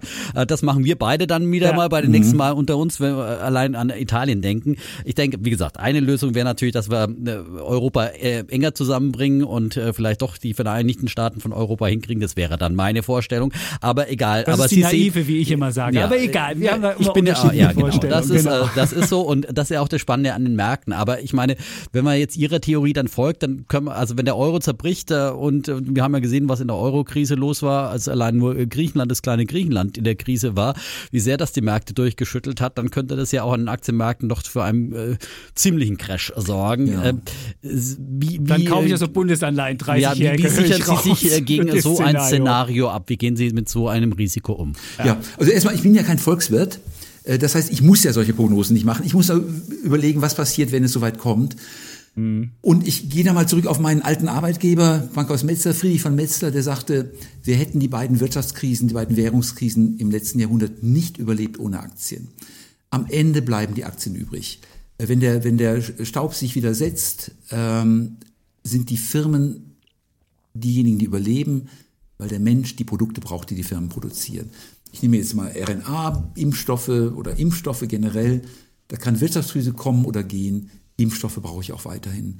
Und darum glaube wenn, ich, es gibt wenn Kurs aber nicht plötzlich wieder die Enteignungsdiskussion der Patente anfängt. Ne? Das geht ja auch ganz schnell, wie wir in diesen Tagen gesehen haben, ne? dass da schnell einer ruft, Patentschutz aufheben ja. Ja, da mache ich mir aber nicht so viel Gedanken. Ähm, ich habe gestern ganz witzigerweise mal einen Quantencomputer, meinen ersten Quantencomputer im Leben gesehen. Und die Leute sagten mir, dass sie gar keine Patente anmelden, weil dann wird sichtbar. Es ist sehr viel Verfahrenstechnik. Und auch bei den Impfstoffen, man kann die Patente freigeben, äh, die Verfahren im Griff zu haben, das ist die eigentliche Kunst. Und von daher mache ich mir da keine Gedanken, dass die Firmen nicht durchkommen würden. Okay. Jetzt hatten Sie ja gesagt, eine Absicherung wäre auch noch hm, Kryptowährung. Vielleicht hm. können Sie sagen, warum Sie meinen Krypto. Auch das ist eine unserer großen Diskussionen zwischen Defner und mir. Ich, ich finde ja auch immer, Kryptowährung wäre eine Absicherung, weil das ein, ein, Gut ist, was nicht beliebig vermehrbar ist. Defner sagt, das wäre was nur für Ganoven. Und dann ist die Frage, wie stehen Sie dazu? Absicherung oder Ganoven-Ding? Und ja, wie macht man das am cleversten, dass man dann nicht irgendeine Kryptowährung hat, die irgendwann nicht mehr wert ist? Ja, das, äh, es ist für Ganoven. Also ähm. Gut, dann hat der Defner also recht, okay. Was, was ich aber Wenn man mit Ganoven Geld verdienen kann, dann. es ist für Ganoven. Okay. Nee, aber was hochinteressant ist, dass viele Innovationen in der Welt von Ganoven also im, im Gangstermilieu ihren Ursprung haben. Okay. Wenn Sie mal überlegen. Aller Fortschritt in der Welt kommt von Ganoven und ist über Sex gemacht worden. Oder Sind aus der Anhänger von diesen Sachen. Da gibt es ja auch Bücher zu. Genau so ist Sex es. kein Fortschritt. Genau so. Wunderbar, Herr Wo kommt, Weiter da. Wo kommt denn ja, ohne Video? Sex gibt es definitiv keinen Fortschritt, weil wo? da sind wir alle ganz schnell weg. Genau. Wo kommt Video und das her? Das war über Porno. Wir wissen, warum Exakt. auch die, warum sich die, die VHS-Kassette durchgesetzt hat, weil es da nur Pornos gab und bei Betamax gab es halt keine Pornos. Auch das Erfolgsmodell war ja. Aber gut, doch, sag Ihnen, das war das Erfolg. Deswegen ist, Aber lassen wir doch den Herrn Leber doch nochmal reden. Jetzt haben wir ihn mal da, ja? Stimmt. Ja. Bitcoin war also erstmal eine geniale Erfindung. Ich fange mal mit Bitcoin an. Es gibt ja, glaube ich, 3000 Kryptowährungen oder sowas. Okay, ähm, vielleicht schaffen wir heute nicht mehr ganz alle. Ja? Okay, genau. dann machen wir die ersten 200. das ist gut. Ähm, das, erstmal, der, der Gedanke ist ein mathematisch hochkomplexes und interessantes Thema. Also die, die, diese Bitcoin-Lösung ist eine tolle Lösung. Und sie eignet sich auch für Schurkenstaaten und für Schurken generell, glaube ich. Also wir sehen es jetzt bei diesen Erpressungsgeschichten von den Hackern, die sagen, zahle mich in Bitcoin aus. Wir sehen es, äh, sie garantiert im Drogenhandel wird da viel über Bitcoin abgerechnet, bin mir ziemlich sicher. Äh, ich bin mir sicher, dass viele Schurkenstaaten mit Kryptowährung bezahlen. Überlegen Sie doch mal, wie zahlt Nordkorea seine Ölrechnungen gegenüber dem Iran? Die, die handeln doch Öl miteinander. Ich, ich, ich weiß es nicht, aber ich ahne es. Die müssen irgendwie bezahlt werden. SWIFT wird wahrscheinlich von den Amerikanern kontrolliert. Irgendwie muss das Geld ja von A nach B kommen. Bargeldkoffer sind es auch nicht. Da bieten sich Kryptowährungen schon an. So, das ist sozusagen der, der halbkriminelle, unseriöse Teil. Jetzt sind sie aber wir haben eine Freundin, die ist Argentinierin. Und die sind aus Argentinien ausgewandert, weil das Land einfach für einen Mittelstand einfach repressiv ist. Ähm, ich, angenommen, ich wäre Venezolaner und hätte dann einen, einen Chavez da äh, vor der Nase ähm, oder äh, Maduro oder wie auch immer. Äh, und der sagt, lieber Mittelstand, dich hungere ich aus. Wenn ich dann nicht eine Kryptowährung habe, bin ich verloren. Äh, mein Taxifahrer neulich sagt, ein Iraner sagte, in Iran haben etwa 15 Millionen Leute Zugang zu einem Kryptokonto. Das heißt, sie führen ihr Geld geschützt vor dem Regime in Kryptowährung. Und da sehe ich sozusagen den ersten legitimen Anwendungsfall, wo man Kryptowährungen von ehrbaren Leuten angewandt sieht. Und jetzt meine Frau und ich, äh, klassische Erzählung, meine Frau und ich überlegen, was kann man sich zulegen, um sich vor Inflation zu schützen und ich denke, meine Frau sagt, Gold ist eine gute Sache. Ähm, Frauen mögen Gold, aber nein, sie sagt, Kryptowährungen, da fühle ich mich sicherer.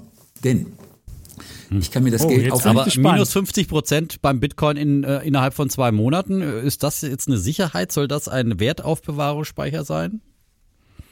Ja, wenn der Einstieg bei 600 liegt, macht mir das nicht viel aus.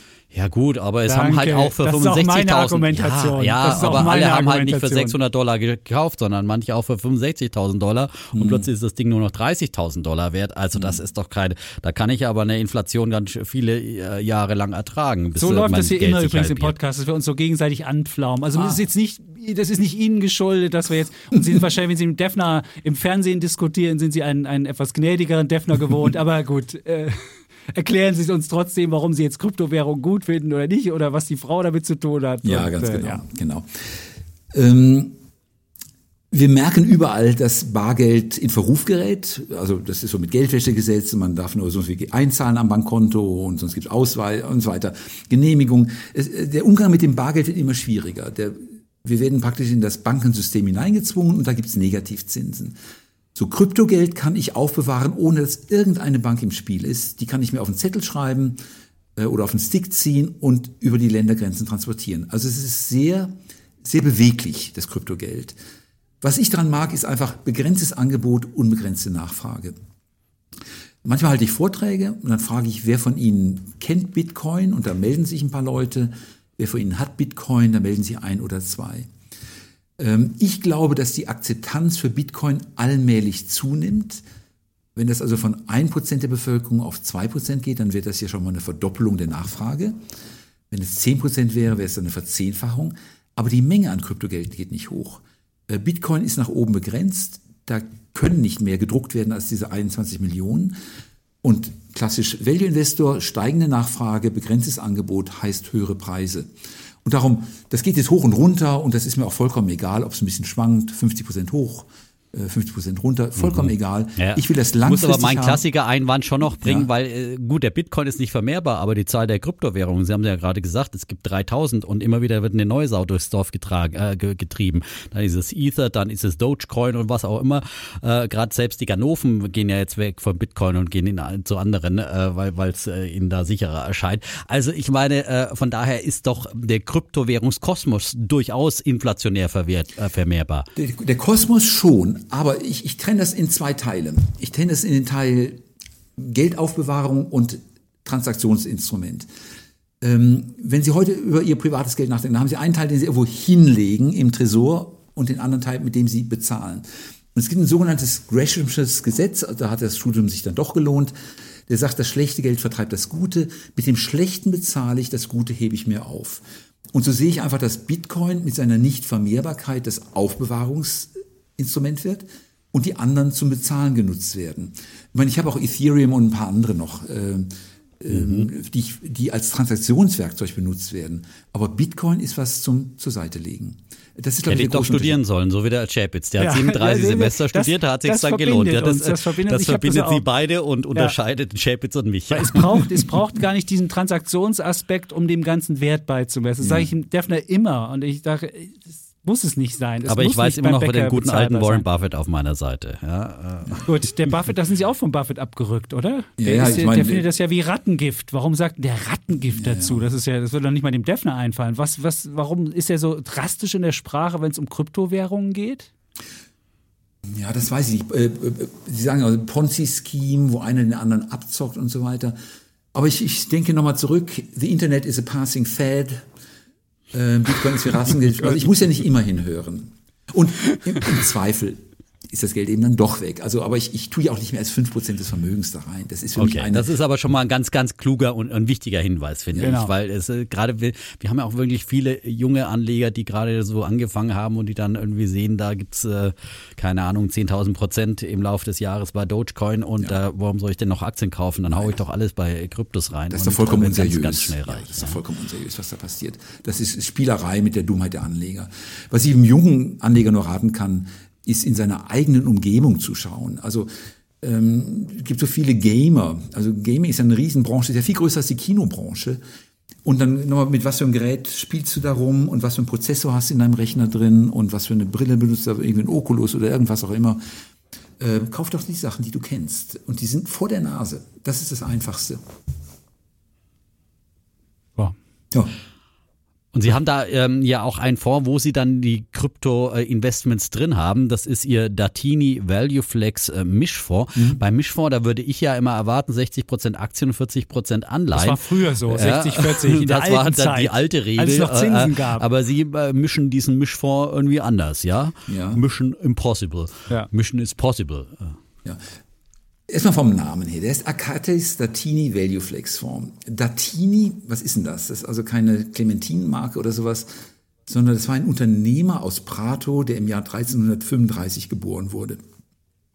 Ich habe vor Jahren mal die Biografie gelesen. Der hieß mit Vornamen Datini, mit Nachnamen Value Flex. genau. Der hat damals schon so gut Englisch sein. gekonnt. Nee, Francesco ja. Di Marco Datini heißt der. Und das Gebäude steht noch in Prato. Äh, da ist ein Museum drin, das kann man, glaube ich, Samstag und Sonntags besuchen.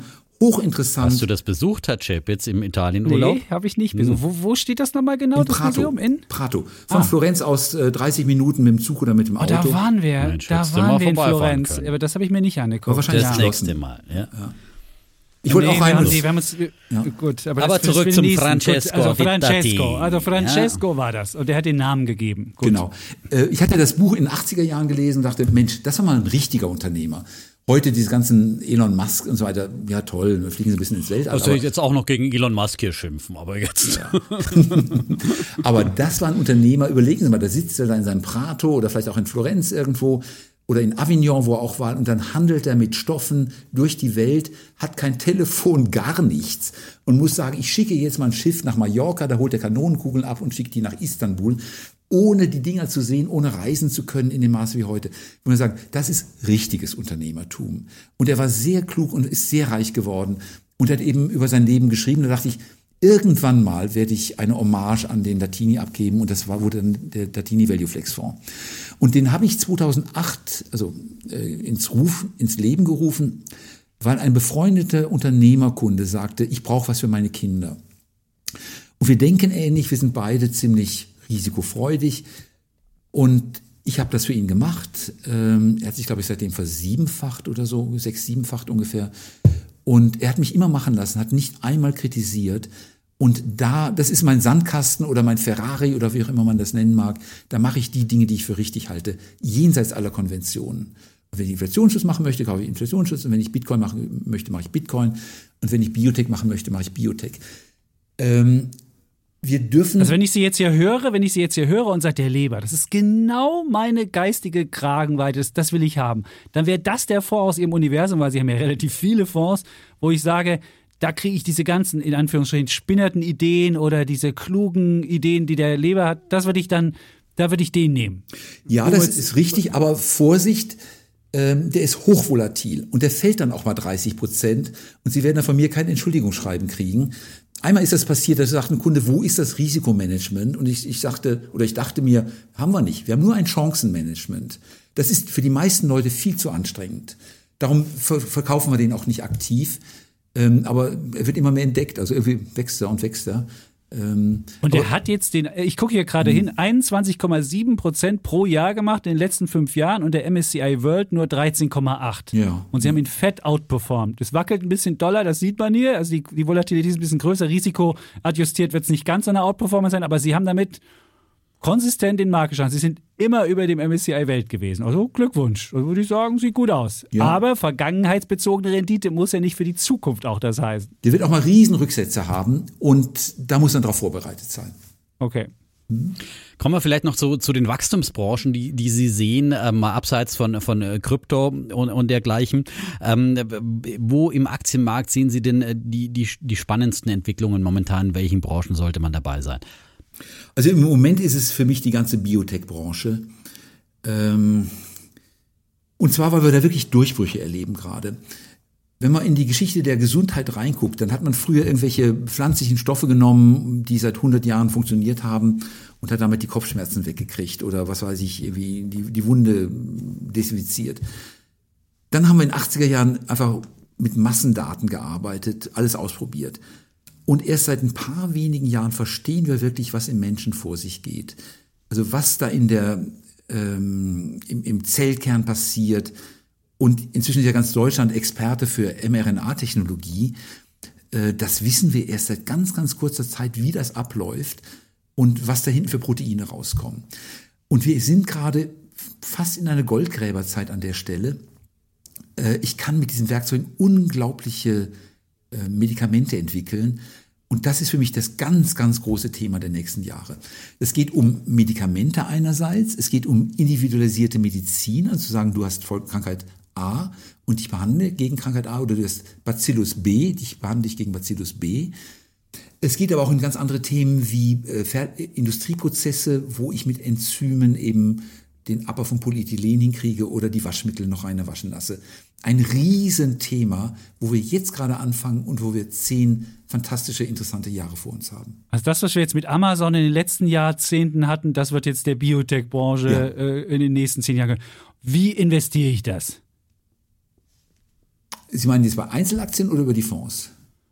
Naja, wäre schon schön, wenn wir auch ein paar Einzelaktien mal hören würden. Vielleicht gibt es ein paar Schaufelhersteller, die ja. jetzt äh, ja, Beziehungsweise egal, fangen wir doch nochmal bei Biontech an. Die haben sie ja ganz, ganz früh gekauft und äh, mit großen Positionen, auch zum Beispiel in ihrem großen Aktien-Globalfonds äh, ja, drin. Die ist ja wahnsinnig gestiegen. Zuletzt Gerade in letzter Zeit. Wird sie da jetzt nicht schwindlig und sagen, sie müssten jetzt vielleicht eher mal ans Verkaufen denken. Da haben wir auch eine Frage von einem Hörer gekriegt, der sagt, fragt mal bitte nach diesen Impfstoffaktien. Mhm. Geht das weiter? Und dann auf der anderen Seite CureVac, die total enttäuscht haben eine ähm, andere Geschichte. Aber die Biontech erstmal. Mhm. Würden Sie ja. sagen, die halten Sie, bis die bei 500 steht oder bis sie bei, keine Ahnung, 1000 steht? Oder ist es ein, ist es ein, weiß ich nicht, wie vielfacher oder was passiert da? Gut, also ich habe schon in der Teenie habe ich die verzwanzigfacht. Also es ist schon mal ein ganz guter Start. Das ist schon mal gut. Bei 15 gekauft, jetzt sind wir bei 300 irgendwo. Mhm. Ähm, aber ich habe sie gar nicht wegen Impfstoffen gekauft. Das finde ich gar nicht so spannend. Ich meine, das wird noch spannend werden, wenn Sie jetzt über Malaria, äh, an Malaria forschen, Malaria-Impfung. Da geht noch viel, aber der Impfstoffe sind generell kein spannender Markt. Aber die Basistechnologie, das finden Sie so Genau. Geil. Und zwar in der Krebsforschung. Und da kommen tolle mhm. Sachen raus. Ähm, das fängt an, dass ich sogenannte Neoantigen in den Körper einbringe, der den Körper irgendwie signalisiert, hier ist eine Krebszelle. Dann kann der Körper praktisch sich auf diese Krebszelle wie bei einer Impfung einstellen und sagen, diese Zelle attackiere ich jetzt. Ähm, aber das geht viel weiter, dass der Körper die, die Antikörper dass man praktisch die Programmieranweisung für die Antikörper auch in den Körper reintut. Also die haben verschiedene Technologiestufen, die allesamt interessant sind. Und wenn ich mal denke, ein großer Krebsforscher, also ein Forschungsunternehmen, wie viel könnte das wert sein? Dann sind wir eher bei einigen hundert Milliarden als bei einigen Dutzend Milliarden. Von daher glaube ich, hat Biontech noch einen ganz guten Pfad vor sich. Schlimm wäre es, wenn die übernommen würden. Und im Moment ich habe irgendwie, es liegt irgendwie in der Luft, als ob da ein Aufkäufer unterwegs wäre. Stimmt, das hat man auch irgendwie gesehen. Moderna war ja gestern auch schon, ist auch gestiegen, ja. dass da irgendwie gekauft wird. Es gab ja auch eine Übernahme im mRNA-Sektor äh, vor kurzem. Also insofern, und das wäre natürlich schlecht, weil dann hat man diese Perle weg und dann hat man sie nicht mehr. Ja, was aber interessant ist jetzt einfach, äh, was immer spannend ist beim Nachlesen, mit wem arbeiten die zusammen? Und Biontech arbeitet zum Beispiel mit einer dänischen Firma, die heißt Genmab, G-E-N-M-A-B also genetische mhm. humane Antikörper, Antibodies oder sowas. Ähm, und also das finde ich spannend. Äh, die haben sogenannte Duo-Body-Antikörper, die sozusagen mit zwei Armen greifen nach der T-Zelle und einem Antikörper und nach der Zielzelle. Ähm, die, die Biontech arbeitet, soweit ich weiß, auch mit der äh, Evotech in Hamburg zusammen, die auch sehr, sehr gut ist in vielen von diesen Technologien. Also das wäre so ein Bereich, wo ich sage, hochgradig spannend im Moment im Bereich. Und, und wie finden Sie dann die CureVac eben, die eben äh, im Impfstoffbereich jetzt total ähm, enttäuscht hat äh, mm. mit ihrer Wirksamkeitsstudie? Aber haben Sie da, Sie haben die gleiche Technologie, die auch die mRNA-Technologie trotzdem noch Hoffnung, dass Und die, die waren ja die Pioniere, wenn man mal guckt. Die waren ja die ersten, aber irgendwie es scheint da was schiefgegangen zu sein, ja. wenn selbst das Management jetzt verkauft hat in großem Stile. Ja, meiner Ansicht nach klassische Managementfehler. Ich glaube nicht, dass die Technologie schlechter ist. Ich glaube, die haben einfach die falschen Schritte zum falschen Zeitpunkt genommen. Mit der Zulassung, mit der Dosierung und so weiter. Also eine Reihe von einzelnen Managementfehlern. Technologisch halte ich die für interessant. Ich habe sie auch noch. Äh, kann mir gut vorstellen, dass sie sich im Kurs nochmal reduzieren und man dann auf dem etwas niedrigeren Niveau ein gutes Technologie Investment einkaufen könnte. Also Sie glauben, die werden übernommen, aber richtig ich, ich weiß geil für Anleger wird das nix. Nee, so richtig spannend ist es nicht. Da bleibe ich bei, bei der Biontech lieber. Ich gehe mal in andere Bereiche rein. Ähm, die Schaufelhersteller. Die Sartorius natürlich ist interessant, aber die hat, die ist auch wahnsinnig teuer geworden. Was spannend ist, ist in den USA zum Beispiel eine Firma, die heißt Twist Bioscience. Da können Sie eine Excel-Tabelle hinschicken und kriegen ein Gen zurück. Also ich äh, angenommen, äh, jetzt Sie wüssten irgendwie da Ihre, ähm, Ihre Gene, dann könnten Sie praktisch die Bauanleitung hinschicken und würden praktisch äh, frische Gene von, von dort geliefert bekommen. Ähm, so, das ist erstmal praktisch so ein, so ein Ersatzteillieferant für die ganze Genbranche. Was aber auch spannend ist, mit denen könnte die, man... Die ist ja überhaupt nicht gelaufen. Das ist ja minus 16 Prozent. Ich gucke es mir gerade an. Die Twist? Ja Ach, die Twist, ja. also zumindest als ich sie habe, gut gelaufen. Ja, ja gut, aber das, aber das hat noch keiner entdeckt. Das ist was, was, was noch keiner entdeckt hat, wo sie sagen, hey, da geht noch was? Aber da geht noch richtig viel. Richtig viel. Okay. Ähm, was die eben auch machen, ist Datenspeicherung äh, mit, mit, äh, mit, mit äh, dem DNS-Material oder DNA-Material. Äh, das ist ein viel verlässlicherer Datenspeicher als so eine DVD oder sowas ist. Also das ist einer der Technologieführer in dem Bereich. Dann habe ich eine Firma, die ich super gern mag in dem Bereich, ist die Firma Schrödinger aus den USA. Manchmal Schrödinger oder, oder Schrödinger geschrieben. Ähm, jeder Physiker denkt da immer gleich an Schrödingers Katze, die mal da ist, mal nicht da ist. Äh, die optimieren Moleküle. Heute bin ich in der Pharmaforschung und sehe, da wirkt irgendetwas gegen eine Krankheit aber ich kriege Bauchschmerzen oder Kopfschmerzen davon. Und die nehmen so ein Molekül und machen Milliarden von Versuchen im Computer, um zu sagen, mit dieser Form des Moleküls könnte man die Kopfschmerzen vermeiden und es wird innerhalb von 30 Sekunden vom Blut aufgenommen und, und so weiter. Die optimieren Moleküle und verkürzen damit die Entwicklungszeit von, von Medikamentenentwicklung. Auch da wieder Hightech, Massendatenanalyse und, und Biologie zusammen. Also fantastisches Thema. Oder noch ein weiteres Thema, eine meiner Lieblingsaktien ist die Amyris. Es gibt noch weitere dem Bereich wie die Codexis zum Beispiel. Äh, die machen die berühmte Enzymoptimierung. Ähm, da kann ich sagen, ich möchte gern aus irgendwelchen Rohstoffen äh, Zuckerersatzstoffe, Stevia haben oder ich möchte gern Vanille rauskriegen oder ich möchte gern einen äh, Mückenschutz machen damit. Dann programmieren die mir ein, eine Bäckerhefe so um, dass am Ende diese Enzyme rauskommen, die das leisten.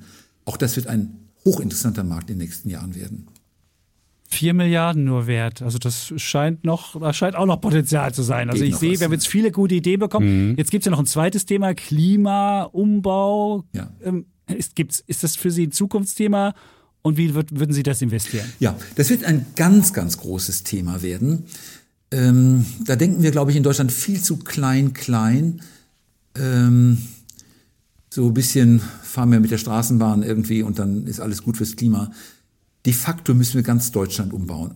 Wir müssen die ganze Welt umbauen, aber wir müssen auch in Deutschland anfangen. Und das heißt, wir brauchen ich sag mal, 100 neue Stahlwerke, 10 neue Aluminiumhütten, komplett neue Kraftwerke überall, überall neue Überlandleitungen, kompletten Autobestand austauschen gegen Elektromobilität. Und wenn Sie das mal aufaddieren, kommen ganz oh, Klingt gewaltig. nach Kupfer. Muss ich ganz viel Kupfer haben, oder? Sie haben gut, gutes Stichwort. Habe ich nicht im Portfolio, aber überall ist Strom und überall ist Kupfer dabei. Stimmt, ja. Äh, aber das sind die großen Anlagenbauer, die da profitieren werden. Und zwar geht es darum, dass wir von der äh, CO2-Wirtschaft wegkommen. Ähm, man kann Stahl mit Koks und entstehender CO, entstehendem CO2 produzieren. Man kann es aber auch mit Wasserstoff machen. Und Sie kennen ja die Moleküle, C für die Kohle, ist Carbon und O2 für den Sauerstoff, kommt CO2 raus. Wollen wir nicht. Man kann aber auch H nehmen vom Wasserstoff, H2 und dann O wieder vom Sauerstoff und es kommt und dann H2O. Kommt nur Wasser raus. Wasser, ganz genau. Und das geht. Es wird gerade in Schweden ein Testkraftwerk, ein Teststahlwerk gebaut, das das machen soll. So, und wenn das läuft, müsste man eigentlich alle Stahlwerke umrüsten. Das geht auch. Muss ich dann Siemens Energy haben? Was muss ich dann haben? Da habe ich noch nicht die Kandidaten benannt. Da würde ich dann einsteigen, wenn ich weiß, wie diese Umbauprogramme aus, aussehen. Okay. Im Moment ist das noch vollkommen diffus und man sieht noch nicht den großen Schub aus der Politik. Hm. Da bin ich ja auch bei Ihnen äh, und äh, beim Kollegen Chapitz, dass Wasserstoff jetzt gerade für Stahlunternehmen so weiter die, die Zukunft ist. Äh, manche wetten ja dann auch immer, dass Wasserstoff auch äh, der, der Sprit der Zukunft ist äh, für die PKWs, aber die Autohersteller kommen ja doch immer mehr davon wett. Und Sie haben ja gerade auch gesagt, äh, da ist doch eher die E-Mobilität. Also kommt jetzt die entscheidende Gretchenfrage, die Tesla-Frage. Wie halten Sie es denn äh, mit Tesla? Sie haben sich ja gerade schon mal ein bisschen despektierlich über Elon Musk geäußert. Äh, Elon Musk auch hier bei uns im Podcast so ein kleiner Running Gag und ein Lieblingsthema von uns, also, über das ah, ja. wir gerne streiten. Ja, deswegen muss die Frage auch noch sein. Ich meine, der Musk ist schon ein genialer Mensch, aber irgendwo geht es dann um physische Autoproduktion und das können sehr, sehr viele Autohersteller auf der Welt. Ich meine, ich gucke nur nach China der größte Automarkt der Welt, dann habe ich die USA als großen Automarkt, dann die Japaner können das, die Koreaner und die Deutschen und auch die Franzosen können Aber das. Aber Software, Herr Lieber, jetzt muss ich mal den Defner hier spielen, das ist doch Software, das kann doch nicht jeder, das sieht man doch gerade bei VW, die suchen doch händeringend nach Softwareleuten, die können ja bisher ihre Autos noch nicht mal über die Luft aktualisieren und der Tesla kann das schon, der kann selbstfahrende Autos, der hat Daten dafür. Jetzt bin ich mal hier, den, jetzt spiele ich mal den Defner, da muss doch was drin ja, da sein. Da ist was hängen geblieben bei unseren letzten 100, 160 ich meine, da, da können Sie doch, ja? so teuer ja. ist die Tesla jetzt nicht. Ähm, ich habe Put-Optionen auf die Tesla, weil ich glaube, die werden Marktanteil oh. verlieren. Also um es die Wette mal zu entscheiden. Äh, ich, ich glaube, glaube Tesla, ich muss Ihren Fonds doch verkaufen, den ich im Portfolio ah, habe. Ich hoffe nicht im Aktien global haben Sie diese Put-Option. Ich, hab, ich, bin, ich bin immer der Tesla-Bär gewesen, bin aber die ganze Zeit, seit Anfang auch, des Podcasts, war die erste Diskussion. Aber die steigen trotzdem. Ja, ja. Ich meine, Herr Lieber, ehrlich, da können Sie Putz kaufen, so viel Sie wollen. Ja. Können Sie Verlust noch machen, können Sie noch blutige Finger machen, aber irgendwie Scheint ja. ja was dran zu sein. Und Kathy Wood hat mir neulich nochmal erzählt, mhm. wieso das so ist. Mhm. Weil die wirklich ein riesen Technologie-Ding äh, haben und da kommt keiner mit. Ja. Die sind Jahre voraus. Die sind voraus, aber. Wenn jetzt aber der Chapit so für Tesla schwärmt, dann werde ich auch äh, Nein, ein bisschen. Ich habe versucht, nur den, den, den, den, okay. äh, ich dachte schon, der schwenkt jetzt um Nein, hier. Der fällt mir jetzt um. gerade um hier und dann Nein, muss ich keine Angst, Tesla. Aber hier kommt der pragmatische Value-Investor ins Spiel und ich rechne einfach durch, wie viel zahle ich für ein produziertes Auto bei Tesla und wie viel für ein produziertes Auto bei VW. Und da ist ein Faktor, auf alle Fälle ist Tesla ein Faktor zehnmal so teuer pro produziertem Auto. Hat ja auch zehnmal so hohe Marge, Herr Lieber. Jetzt sage ich es Ihnen auch mal. Da müssen Sie sich die Margen angucken. Das wird ein Apple auf Rädern, der Tesla. Das ist ein Lebensgefühl. Dann kriegen Sie noch eine, noch eine Solarzelle oben drauf. Ich merke schon, Sie lassen sich auch davon überzeugen. Im Laufe aber, der Zeit. Aber ich sage Ihnen, was ich habe. Ich meine, das interessiert Sie ja viel, wahrscheinlich viel mehr. Ja, ich genau. Die, welche, welche grünen Aktien? Die chinesische Aktie BYD Mhm. Weil die hat der Warren Buffett auch in großem Maße. Ne? Genau, ich habe die vor, vor Jahren schon in Omaha gesehen, habe gedacht, mhm. na, das wird wohl nichts, aber wurde doch was. Einer der ganz großen Batteriehersteller auf der Welt und der größte Hersteller von Elektrobussen, soweit ich weiß. Die sind gut unterwegs. Äh, ich habe die Nvidia. Sie sprachen über das selbstfahrende Auto. Nvidia mhm. kann das auch. Und ich habe den Chef von Nvidia erlebt, wie er das demonstriert hat. Das ist ziemlich gut. Ich glaube, die deutschen Autohersteller werden mit Nvidia im Wesentlichen arbeiten. Äh, und ich habe Nidec, das ist eine japanische Firma, die macht die Elektromotoren. Ähm, das wird ein Commodity werden, es wird billig werden. Ähm, und Nidec hat Aufträge für ein paar Millionen Stück pro Jahr in den nächsten Jahren im, im Koffer. Ich möchte sagen, jeder auf der Welt kann sich ein Elektro Elektroauto zusammenbauen. Ich würde einfach zu Magna gehen und sage, bau mir eins, dann machen die das.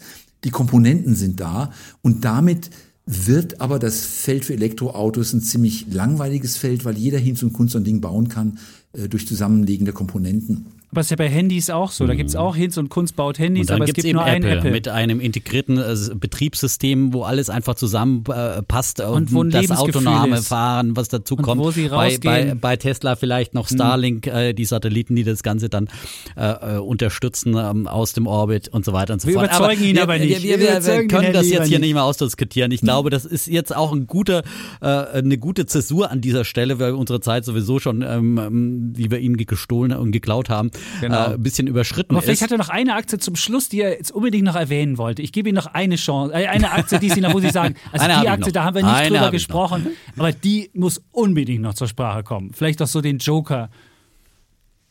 Von mir oder von Ihnen? Nee, nicht von mir. Wir, haben ja, wir reden ja mit Ihnen. Sie sind der Experte. Sie machen mit Goldman Sachs Geschäfte und machen Hebeln was mit So. 50 und haben KI und haben Daten für Millionen und machen irgendwas. Wir nicht. Wir fragen Sie jetzt. Ja, das ist ja provozieren fast. Da muss ich ja mit einer Aktie kommen. ja, würde ich mal sagen. Zum Also Schluss eine meiner kleine Lieblingsaktien. Ich hatte einige Lieblingsaktien schon genannt, aber Nehmen wir ähm, jetzt eine. Wenn Sie jetzt eine, jetzt müssen Sie noch eine, die Sie noch nicht genannt haben, wo Sie sagen, die muss aber, die darf nicht unerwähnt bleiben, wenn. Ja, also nicht die so Berkshire Video Hathaway und nicht die Biontech, sondern dann bringe ich Nee. Ihnen noch die Nvidia. Die möchte ich Ihnen sehr gerne bringen. Ähm, Nvidia mit den Grafikkarten äh, die, für Spiele, für Simulation, für künstliche Intelligenz, für selbstfahrende Auto. Die haben im Grunde alles. Äh, sehr teuer geworden, aber ich glaube, die können noch, haben noch einiges vor sich. Jetzt die Übernahme von ARM, also von Wenn die nicht gut geht, die ARC-Übernahme, da haben ja viele schon gesagt, läuft nicht. Was passiert dann? ach, der, Dann haben die ja einen wichtigen Baustein, der wegfällt. Ja, aber der, der Jensen Huang, also der Chef, ist einfach genial gut. Der kriegt das auch hin. Also ich, Nvidia ist eine meiner absoluten Lieblingsaktien schon seit langen, langen Jahren. Finde ich einfach top. Super. Und eine Kryptowette noch dazu. Ne? Die Ja, stimmt. Krypto auch hat ja- Mining und so braucht man ja beim Ein. Schaufelhersteller für die Ganz genau. Kryptobranche Braucht man noch ja dazu. auch, also für alles. Also ist ja, ist Jetzt ja haben wir wirklich die Welt dann. einmal um, ja. umschritten. Ja, ja, Vielen ja. Dank, also Herr Leber. Ich habe mich irgendwie köstlich amüsiert. Ich habe Ja, und wir haben gelernt. viel gelernt vor allem. Das Wahnsinn, ist das. Also. Wahnsinn. Also das war Und wenn selbst der, der Chap jetzt noch was lernen kann mit seinen 37 Semestern Studium, ne, dann äh, hat das schon was zu sagen. Ja? hab lange Also, studiert, gut, das das. Nobelpreisträgerniveau habe ich nicht ganz mitgemacht, da bin ich ausgestiegen, aber ansonsten habe auch ich sehr viel gelernt, vor allem von ihrer Aktienauswahl und ja, äh, fühle mich auch als Anleger bei einem ihrer Fonds immer noch gut aufgehoben Prima. und freue mich, wenn sie weiter, weiter schön outperformen.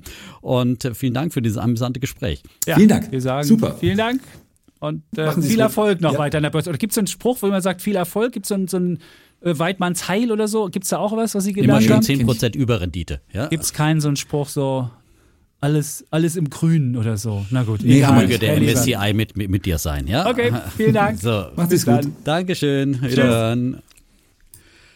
Ja, und dann sagen wir an dieser Stelle nochmal, äh, ja, äh, Dankeschön fürs Zuhören da draußen.